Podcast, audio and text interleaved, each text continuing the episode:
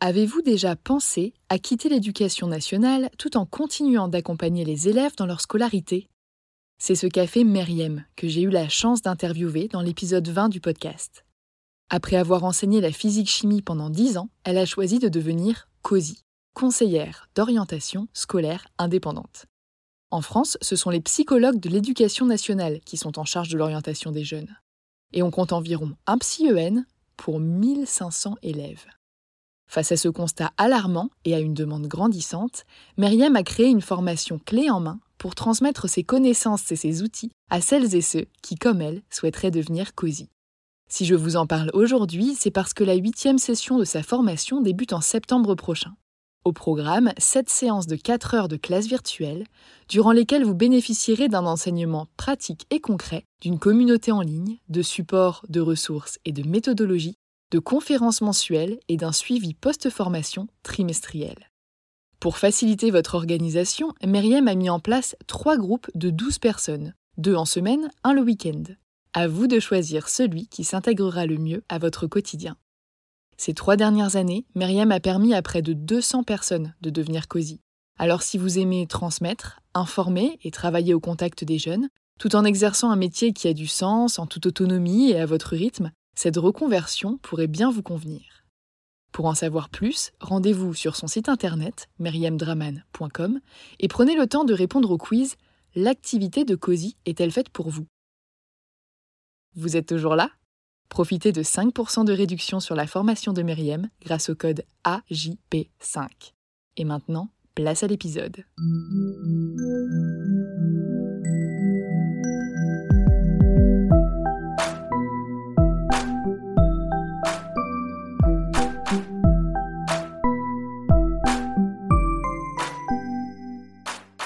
Bonjour et bienvenue sur Avant j'étais prof, le podcast des enseignantes et enseignants qui ont osé la reconversion.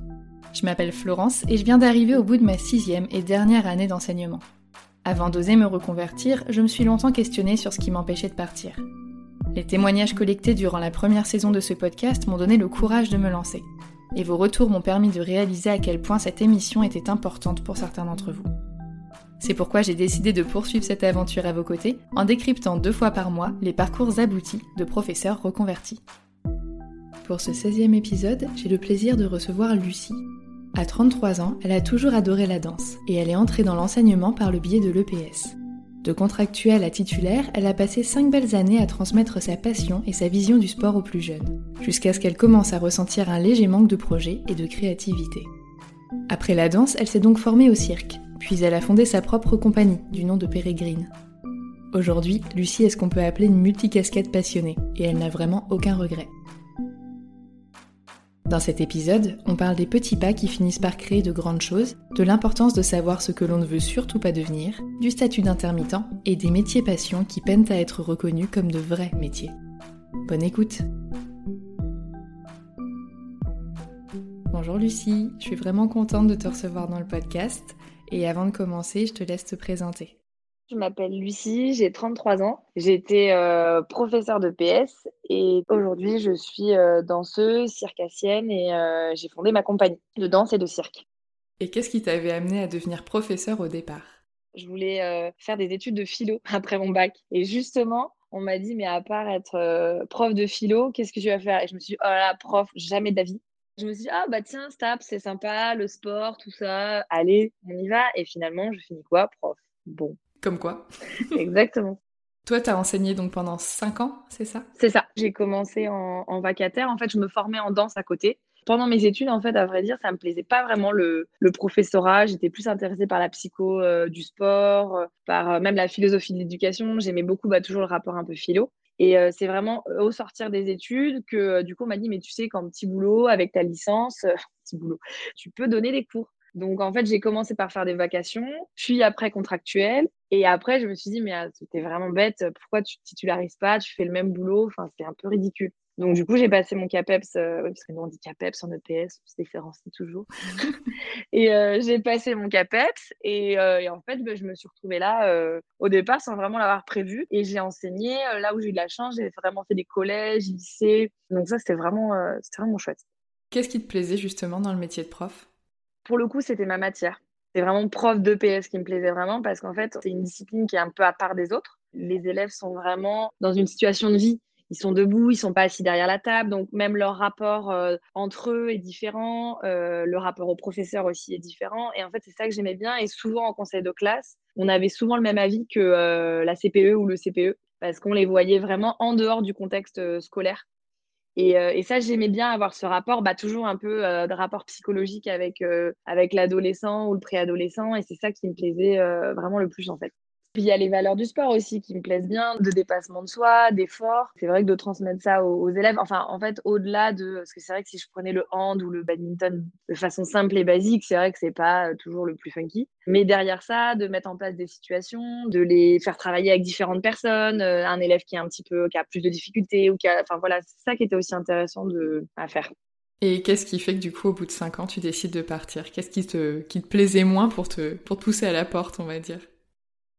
Et ben, euh, pour tout te dire, du coup, j'étais en formation dedans. Je faisais partie d'une compagnie en région centre qui s'appelait la compagnie à tire d'aile de Bernie et qui s'est arrêtée euh, en octobre-novembre 2014. Et en fait, en janvier 2015, euh, j'ai une bronchite asthmatiforme, ben, un truc alors que je suis jamais malade. Et j'ai été clouée au lit pendant une semaine. Et je pense que ces moments où d'introspection te font dire que je me suis dit, là, tu as 25 ans. Est-ce que vraiment ta vie te convient?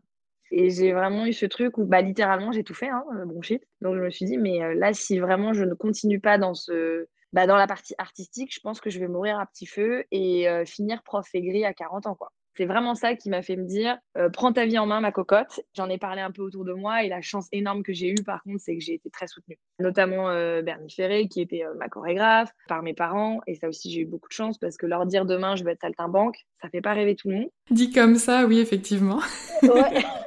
tu vois, c'est un peu particulier, mais vu que bah, mon entourage est bienveillant et me connaît bien, en fait, personne n'a été vraiment profondément surpris, bizarrement. Et t'arrivais pas à retrouver cette, euh, cette liberté, cette créativité que tu cherchais là dans les cours de sport, même par des projets euh, artistiques ou de danse, ou peut-être que vous êtes limité par les sports obligatoires à enseigner? Euh, non, je me suis éclatée quand même. Par exemple, j'ai enseigné l'art du cirque, j'avais l'UNSS danse, c'est le sport l'après-midi, donc j'avais des choses comme ça. Mais là, on était plus sur une envie très égoïste et personnelle. j'avais envie de moi de monter sur scène, continuer à vivre de ça et d'aller plus loin. Je pense que j'avais envie de me challenger pour savoir si euh, je pouvais réussir à vivre de ça, euh, voilà, de jouer en fait. Parce que nous, quand on va sur scène, on dit qu'on joue. Et moi, j'adore jouer. Et du coup, je me suis dit, est-ce que je peux vivre du jeu finalement? Et quand t'as décidé de, de, partir après cette bronchite, t'es parti genre d'un coup à la fin de ton congé maladie ou t'as quand même pris un petit peu le temps de... Non, quand même pas. La, bronchite, je, décris ça comme c'était... Alors ça a duré une semaine, hein, donc au final j'ai été arrêtée une semaine et puis après j'ai quand même, je suis quelqu'un de... J'ai d'être raisonnable, même si je suis une troubadour, où j'ai quand même essayé de voir comment on pouvait faire pour partir de l'éducation nationale en douceur. Donc la chance que j'avais, c'est que le PS, il y en a plein. En fait, on m'a dit attention, Lucie, si tu euh, si prof de maths ou prof d'SVT, donc les pénuries, on te laisse pas partir comme ça. Je ne sais pas si c'est toujours d'actualité, mais en tout cas, nous, en 2015, du coup, à l'époque, c'était comme ça. Et moi, le PS, on m'a dit, je pense que tu auras plus de chance. Donc, euh, en plus, j'ai été inspectée cette année-là, encore une fois. Et du coup, j'avais commencé à glisser ça à l'inspecteur en disant oui, bah moi, je compte partir pour convenance personnelle, etc. Et en fait, euh, je lui ai un peu expliqué mon projet, il a trouvé ça chouette. Et puis, euh, du coup, j'ai défendu ça euh, parce que je partais pour quelque chose. Donc, voilà. Et j'ai obtenu la disponibilité pour 10 ans, du coup, au départ pour 3, puis pour 10 ans pour convenance personnelle. Et pourquoi le choix de la disponibilité et pas de la démission, par exemple? Bah, là, c'est quand même mon petit côté pragmatique, euh, paradoxalement, où je me suis dit, euh, tu te lances là-dedans, mais clairement, la danse, le milieu de la danse, c'est quand même un milieu particulier. Moi, j'étais à Orléans à ce moment-là. On va pas se mentir, euh, culturellement, c'est quand même dans des grandes villes, Bordeaux, Paris, Marseille, que ça bouge le plus au départ. Donc après, là, aujourd'hui, maintenant, je pense plus du tout ça parce qu'on peut. Mais en tout cas, au départ, pour commencer une carrière, c'est compliqué. Et il faut un réseau. C'est beaucoup, beaucoup euh, d'histoires de réseau, comme dans beaucoup de métiers. Et je me suis dit, toi, tu vas débarquer à 25 ans, petite provinciale. Est-ce que vraiment ça va marcher pour toi au final? En gros, je me laissais trois ans. Je me suis mis en dispo, bah, comme euh, je pense beaucoup de mes euh, anciens collègues l'ont dit dans ton podcast, bah, tu pars avec rien. Donc, je suis partie avec un prêt, un prêt de 45 000 euros, en fait, un prêt étudiant. Un petit challenge. un petit challenge, exactement. Je me suis dit, allez hop, voilà, je pars avec ça. et je me laisse trois ans parce qu'en gros, ça pouvait faire trois années de, de petits salaires, mais vraiment deux ans en vrai. Je me laissais en vrai deux ans parce que ça fait deux années de petits salaires pour me former, pour continuer de me former et pour voir un peu si les contrats allaient arriver ou si j'allais retourner ou si je retournais prof. Si mes calculs sont bons, ça fait plus que trois ans du coup, puisque tu l'as renouvelé. Pourquoi est-ce que tu as renouvelé ta dispo et pourquoi du coup est-ce que tu l'as pas transformé en démission ou rupture conventionnelle? Et non, maintenant j'ai démissionné de l'éducation ah, nationale. Super. Ouais, parce qu'en fait, pour tout te dire, il y a euh, le pôle emploi spectacle par qui on est payé, qui un jour m'a fait toc toc en disant mais ma petite dame, euh, vous pouvez pas et continuer d'être au pôle emploi spectacle et d'être en disponibilité, même si je touchais pas d'argent. En fait, c'est deux statuts qui, à la longue, je crois au bout de trois ans, d'ailleurs c'est au bout de trois ans, sont incompatibles. Ah, c'est comme euh, quand tu as ton entreprise à côté, quand tu enseignes en cumul d'activités, au bout de deux ou trois ans, on te demande de choisir soit l'un soit l'autre. Ouais, exactement. Donc euh, là, du coup, ils m'ont dit bah va falloir choisir et euh, bah j'avoue que le choix était vite fait. Enfin, en fait, j'ai pas réfléchi une seule seconde. Je dis bah oui, oui, pas de souci, mais vous êtes sûr? Est-ce que vous voulez voir Je me rappelle, on pouvait voir un consultant pour être sûr de cette décision. non, mais moi, je suis sûre, il n'y a pas de problème.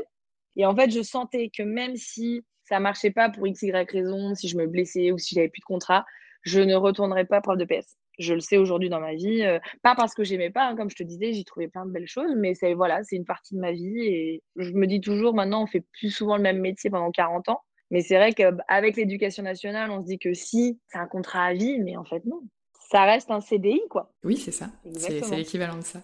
Et euh, quand tu as demandé ta, démission, comme tu étais déjà en disponibilité, est-ce que ça a été accepté tout de suite ou tu as quand même dû attendre une certaine date ou... Euh, non, ça a été accepté euh, tout de suite. Moi, ça n'a pas été le problème principal. Le problème, c'est que ça a vraiment créé pas mal de problèmes, moi, avec mon intermittence, où je me suis retrouvée par contre deux, trois mois sans salaire parce que j'ai découvert tous les rouages. Euh, là, ça a été un peu chaud à ce moment-là parce que euh, il y a des choses qu'on peut pas, euh, qu'il fallait que j'anticipe, que j'ignorais. Donc, ça a été ouais deux trois mois où je me suis dit punaise, si j'avais su, bah, j'aurais démissionné avant pour le coup. mais bon, bah, on découvre. Hein.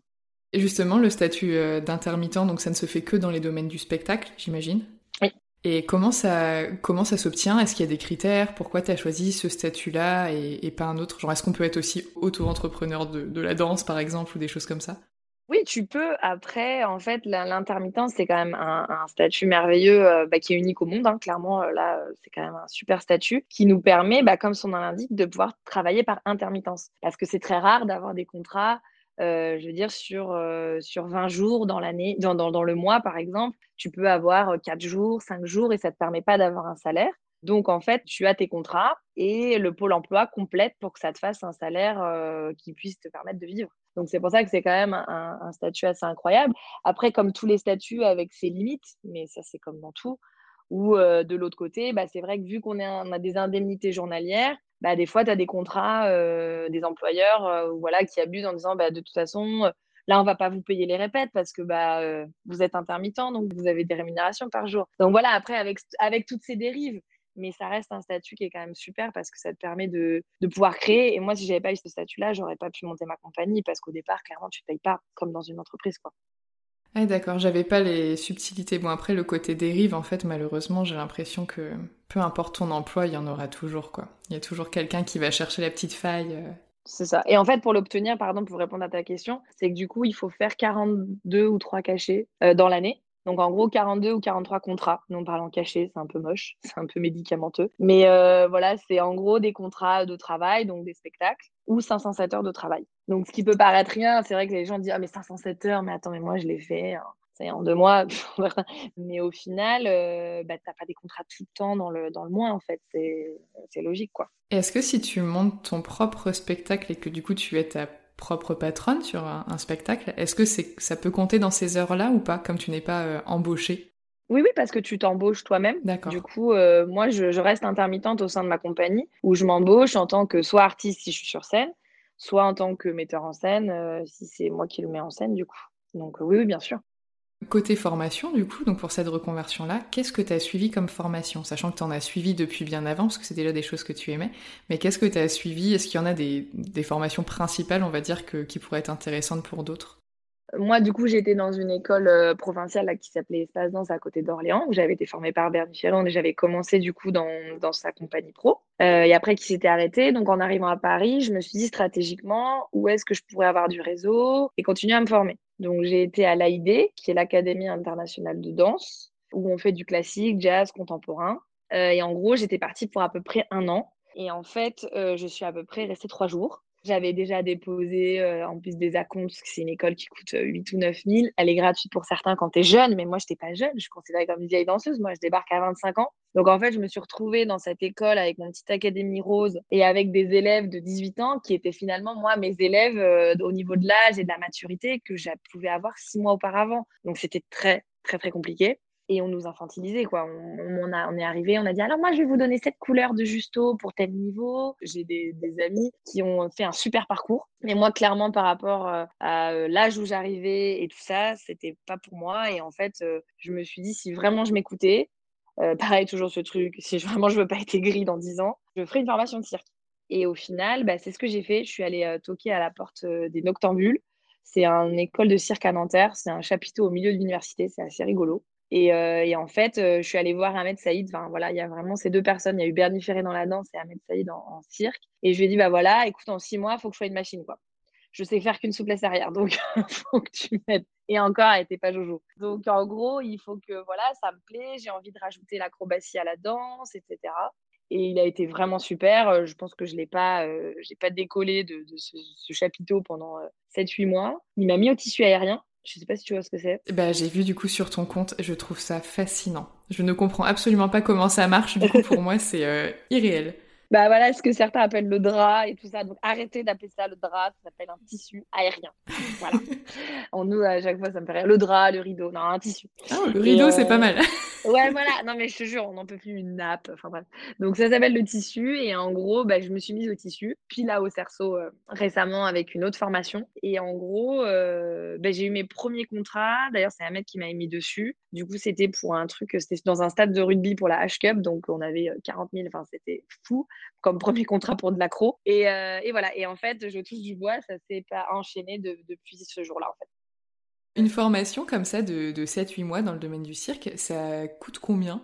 Eh ben, c'est bien pour ça que j'avais mon petit prêt, en fait. Donc moi là, c'était, on était euh, sur un truc où depuis il a monté son école, il ça s'appelle le Tour du monde en galipette. Je crois que maintenant il est à 4 ou 5 000 l'année, euh, mais en gros c'est la moyenne des écoles entre le dans, la danse et le cirque on est entre 4, 5 et 7, 8 000 selon les écoles par an. Euh, voilà, là où moi j'ai aimé vraiment ce format et de ne pas être dans son école officielle parce qu'il n'avait pas encore monté, c'est que ça me permettait d'avoir cette liberté, de pouvoir euh, accepter quelques contrats. Euh, quand bah, j'étais pas là, j'étais pas là. En fait, j'avais moins le côté scolaire et je pense que d'avoir été prof avant, je ne pouvais plus retourner dans un système. J'aimais le statut de d'apprenant et d'élève, et par contre de retourner dans un système où limite, bah, j'étais, euh, il y avait un appel, c'était ça l'idée, du coup, on était appelé le matin, enfin, bah, tu vois, il fallait pointer, euh, si tu n'étais pas là, euh, tu avais des avertissements, enfin, ce système-là, je ne pouvais pas, six mois avant, c'est moi qui mettais les mots dans le carnet, enfin, tu vois, tu, c'est pas possible, là, je pouvais pas.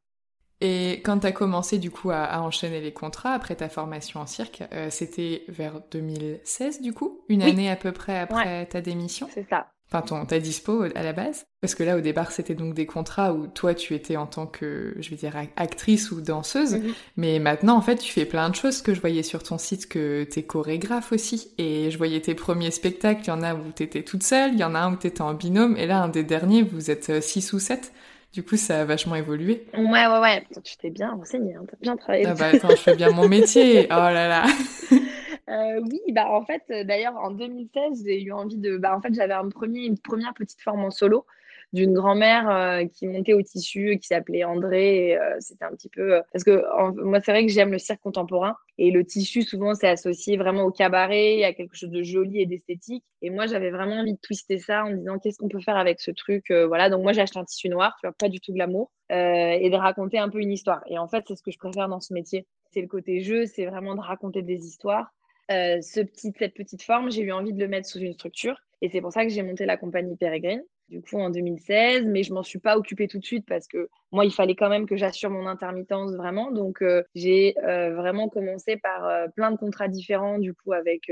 là où je suis contente, j'ai touché à tout. J'ai fait un parc d'attractions, j'ai fait un, un cabaret, j'ai fait une ou deux pubs, j'ai fait une saison, et j'ai fait le carnaval de Nice et on a fait, j'ai fait une tournée en Chine aussi. Et du coup, tout ça, ça m'a permis en fait de me dire surtout qu'est-ce qui me plaît vraiment là-dedans? Parce qu'être danseur, ça veut tout et rien dire en vrai. Enfin, mais en même temps, c'est comme quand tu étais prof, tu vois. Il y a un moment, je pense que c'est important de se reposer les bonnes questions.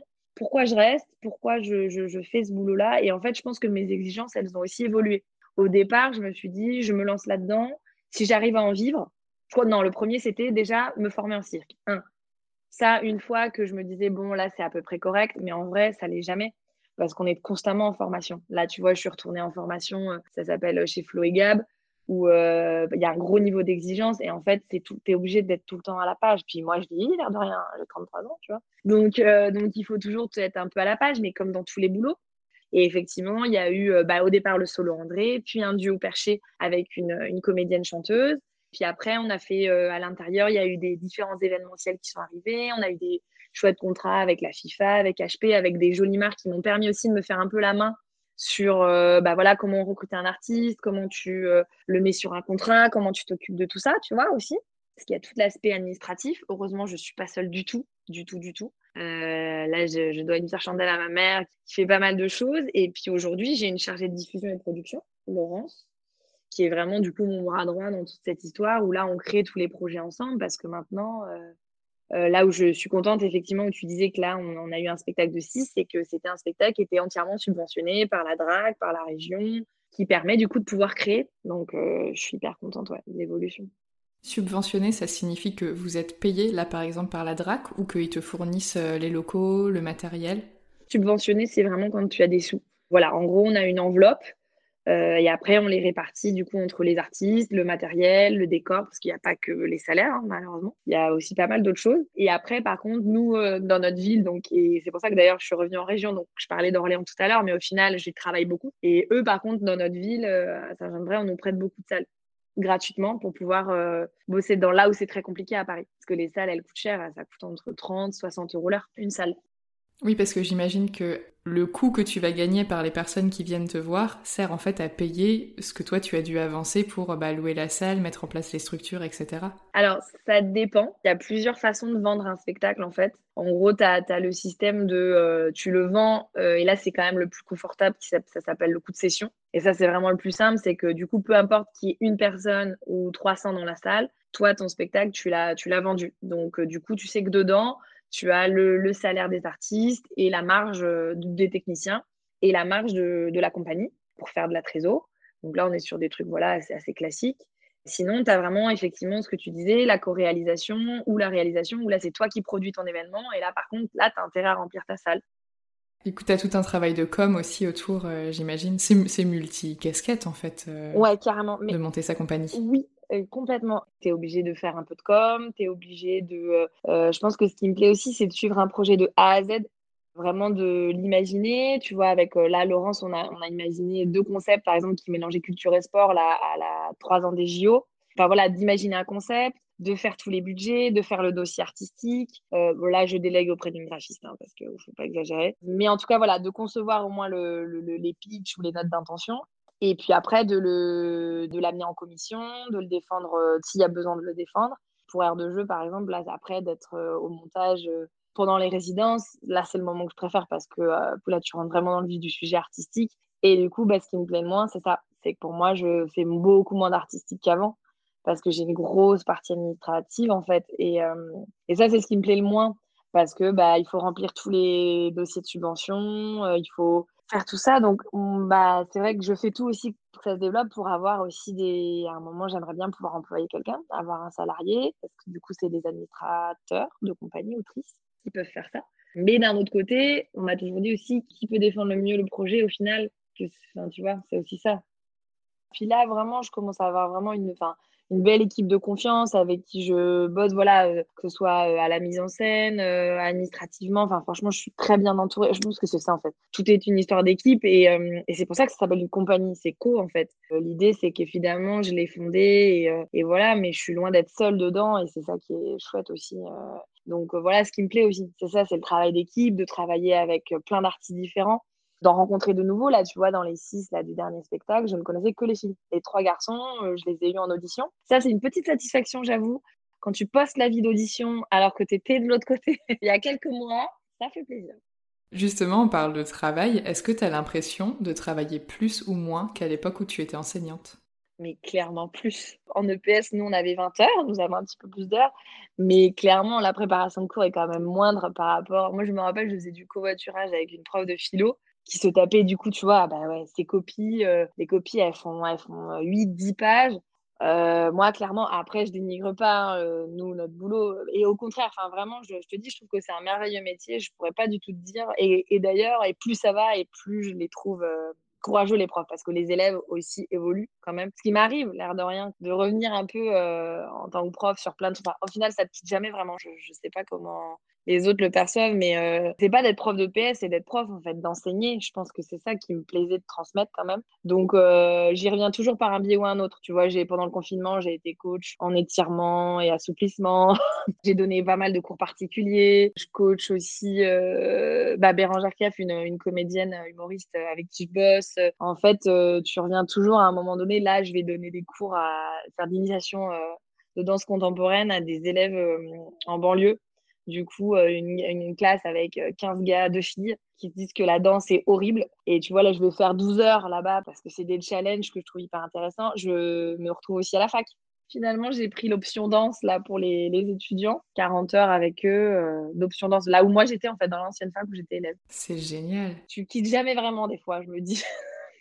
Mais je pense que c'est un truc que tu as en toi depuis petit quand t'aimes comme ça partager, transmettre, accompagner. Enfin, l'enseignement, en fait, il peut prendre un, million de formes différentes, tu vois. Enfin, rien que tout ce que tu viens citer là, euh, que tu fais, euh, c'est des formes d'enseignement différentes, quoi. Mais c'est exactement ça. C'est pour ça que j'étais sereine sur le fait de quitter l'éducation nationale parce que je savais que la forme éducnat, système scolaire et EPS, j'y reviendrai pas. Et au pire des pires, je me suis dit, mais si vraiment, bah tant pis, je serai contractuelle, quoi. Et après, c'est que de l'ego au final. Ça serait que de l'ego de venir à punaise, bon, j'ai perdu mon CAPEPS. Mais au final, euh, bon, c'est pas un drame non plus, quoi.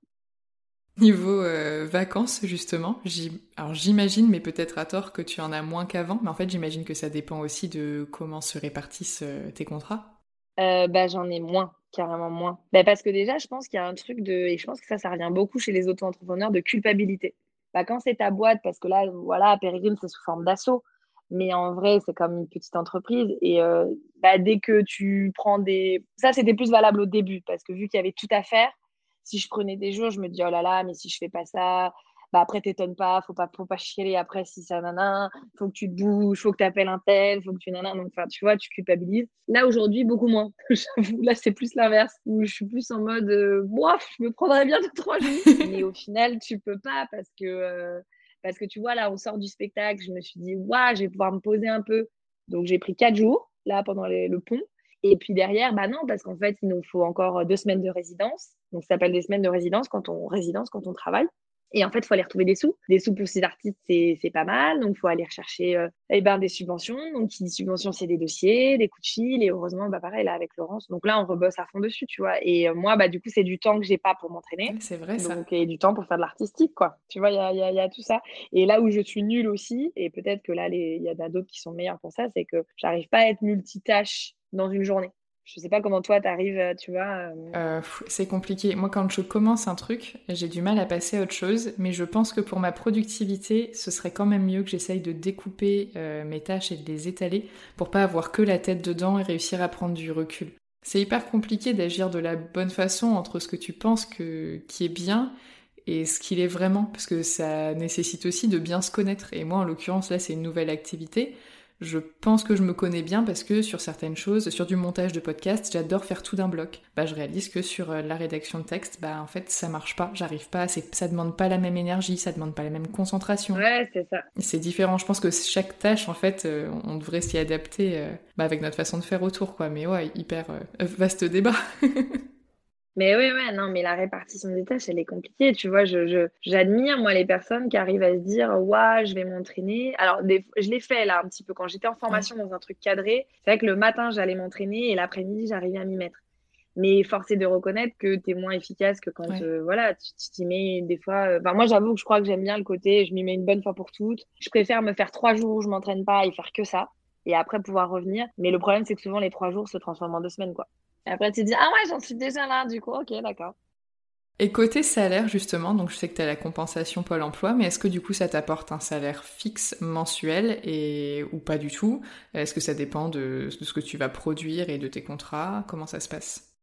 Du coup, euh, bah, j'ai quand même un salaire fixe grâce à l'intermittence. C'est pour ça que je te dis que c'est quand même un sacré statut. En gros, quand tu démarres ce statut-là, tu es à 1350 ou 1004, un truc comme ça. Et en fait, après, au gré des contrats que tu vas faire, tu peux augmenter ton, ce qu'on appelle un taux. Mais comme pour le chômage classique, en fait, où euh, du coup, tu as un taux selon ton nombre de. Mais après, c'est vraiment des calculs. Euh, tu vois, pour te dire, il y a même une plateforme qui est dédiée où tu payes un service euh, qui t'aide pour tout ça, calculer. Enfin, ça s'appelle être intermittent. Enfin, bref. Et en gros, l'idée, c'est qu'on essaye tous d'augmenter quand même notre taux.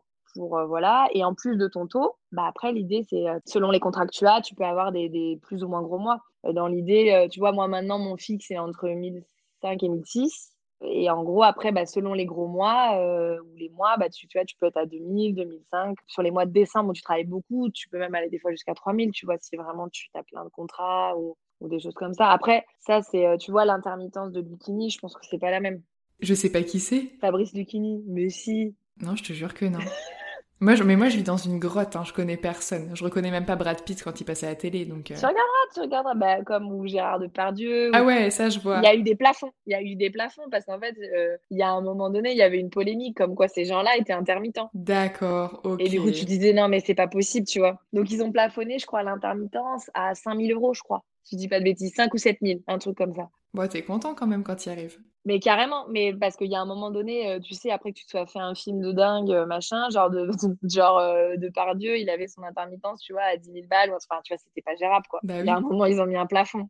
Et je me demande, il se passe quoi d'ailleurs Admettons, tu dépasses ces 5 ou 7 000 euros. Il se passe quoi si t'es plus intermittent? Tu deviens quoi? Bah, Je pense que t'es tellement bien que moi, je dis souvent, c'est un pompe de riche. Parce que je veux dire, si t'as dépassé 7 000, c'est que t'as le temps de voir revenir sur l'année qui arrive tranquillement pour échelonner ton bazar, quoi. C'est pas faux, c'est pas faux. Je pense que tu peux échelonner ton année tranquillement, quoi. Ah oui, c'est un truc de ouf. Bah, tu vois, je savais pas qu'il y avait des plafonds comme ça. Où tu dis, attends, des gens comme ça peuvent pas être intermittents, quoi. C'est pas possible. C'est pas l'idée qu'on se fait des intermittents. C'est vrai que moi, c'est pour ça que je trouvais ça intéressant aussi euh, de te recevoir dans le podcast parce que j'ai jamais reçu d'intermittent. Et j'ai toujours entendu parler des intermittents comme, euh, bah ouais, les, les, les pauvres saltimbanques, quoi. Enfin, clairement, c'est comme ça qu'on en parle. C'est genre euh, les, les, foufous qui se sont dit que la danse et la musique c'était un métier, quoi. genre les gens qui vivent dans leurs rêves, tu vois. Alors que pas du tout. Enfin, je veux dire, tu gagnes correctement ta vie, tu fais ce que t'aimes. Il y a une part aussi peut-être de jalousie dans les gens qui qui parlent comme ça, euh, les sous-entendus de non mais c'est pas un métier, tu peux pas en vivre, euh, l'air de dire euh, si ça te plaît vraiment, si c'est vraiment cool, il faut surtout pas que ce soit un métier, sinon ça veut dire que moi j'aurais pu faire un truc cool aussi, tu vois, il y a un peu de ça. peut-être, peut-être. Bah, parce que c'est ce que je te dis, notre métier c'est de jouer.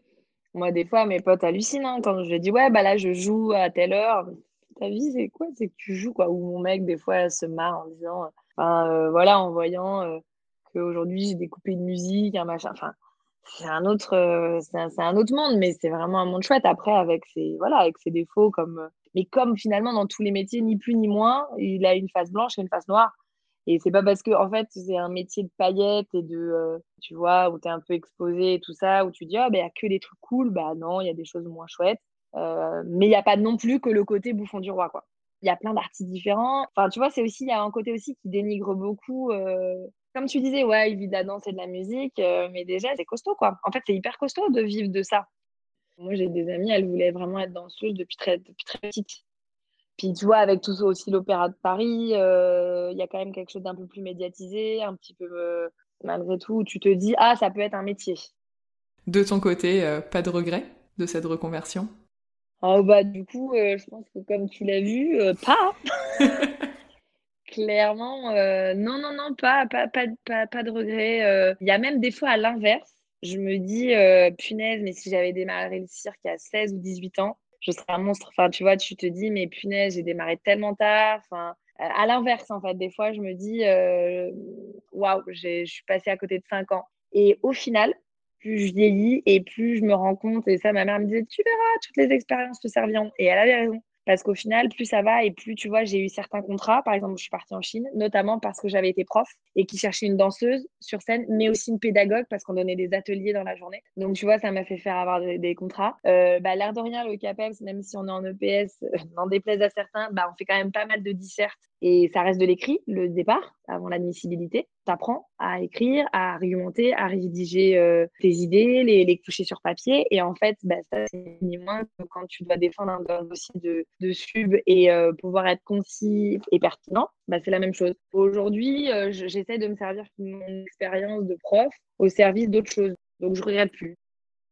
Et est-ce que tu aurais justement des conseils pour celles et ceux qui aimeraient euh, se réorienter depuis l'enseignement vers la danse ou, euh, le cirque ou complètement autre chose? Qu'est-ce que qu'est-ce que tu leur dirais ou qu'est-ce que tu te dirais au toi qui qui hésitait peut-être un peu avant de le faire? Pose-toi dans un canapé avec une bronchite. non, non, pose-toi dans un canapé et regarde ta vie, projette-toi dans 10 ans, même dans 5, hein, 5-10 ans, et dis-toi, est-ce que si je continue dans cette direction, je suis OK avec ça Est-ce que vraiment je vais, euh, vais m'éclater? Ou est-ce que ça va faire de moi quelqu'un d'aigri Et euh, voilà, vraiment, ça serait se regarder honnêtement, s'écouter, en parler aux bonnes personnes. Moi, j'ai eu la chance d'avoir eu que des belles personnes, mais je sais que c'est pas le cas de tout le monde euh, pour ceux qui se sont reconvertis aussi. Donc, ça sera en parler aux bonnes personnes qui pourront t'encourager avec, avec bienveillance aussi. Et exigence, hein, parce que ça fait du bien aussi d'avoir je veux dire, euh, on m'a mis en garde sur des choses aussi. Hein, c'est pas que le monde des bisounours. Mais voilà, donc ça serait euh, pas avoir peur de se regarder, s'écouter et puis euh, et puis il faut foncer. Et si vous voulez des renseignements côté administration, partir du truc, vous m'appelez. Tu me dis si je me trompe, mais j'ai vu que sur le site internet, il y avait des fiches techniques sur lesquelles tu parlais de structure, de taille, etc. Est-ce que ces fiches servent à, donc ça peut être des enseignants en classe, mais des n'importe quel établissement en fait, à, avoir le bon matériel pour vous accueillir pour vos représentations?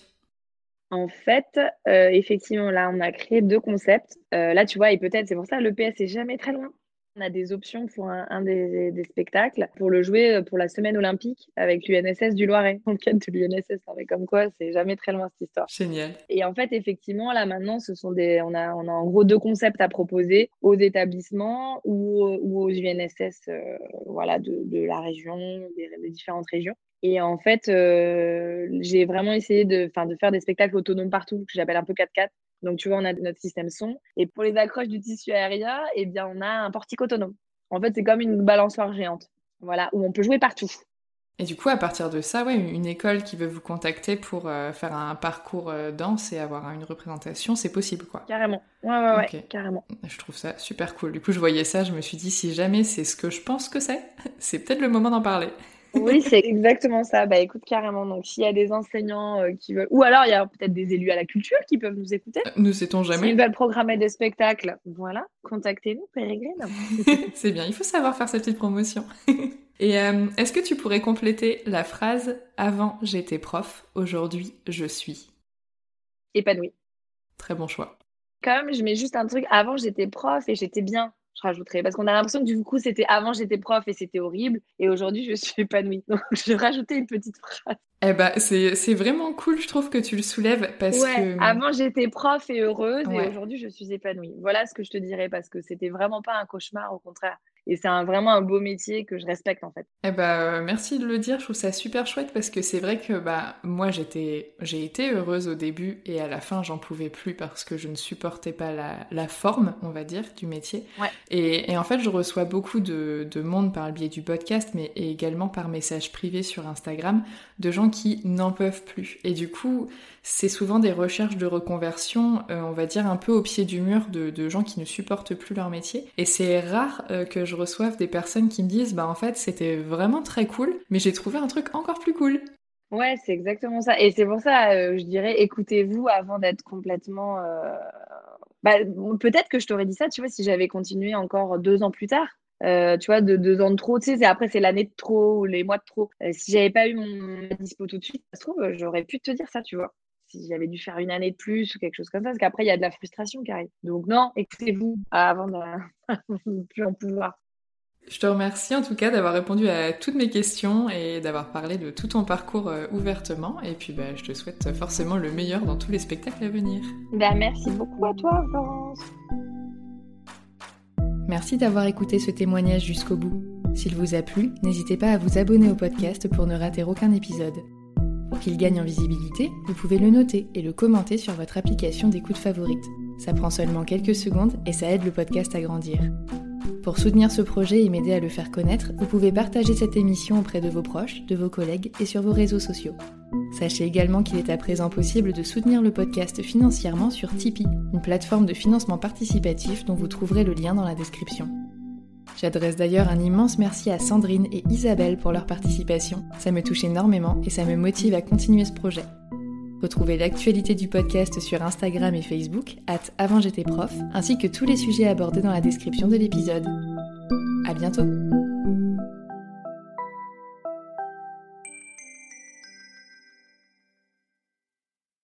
Tu veux créer un podcast mais tu ne sais pas par où commencer? Je pense qu'on a ce qu'il te faut. Notre programme 30 jours pour créer ton podcast répond à toutes tes problématiques. La conception de ton projet, le format de ton podcast, les visuels, le titre, l'enregistrement, le matériel, l'hébergeur, le montage, la communication, tout est réuni en un seul endroit pour faciliter le lancement de ton podcast. Mais au fait, nous, c'est qui nous? Moi, c'est Florence, créatrice et hôte du podcast Avant j'étais prof. Et moi, c'est Solène, créatrice et hôte du podcast Friendship. À nous deux, on a publié plus de 140 épisodes et réuni 120 invités à nos micros. Notre aventure podcastique a connu de nombreux rebondissements. L'euphorie du lancement, La solitude, les doutes, la persévérance, la passion. et enfin les audiences qui décollent.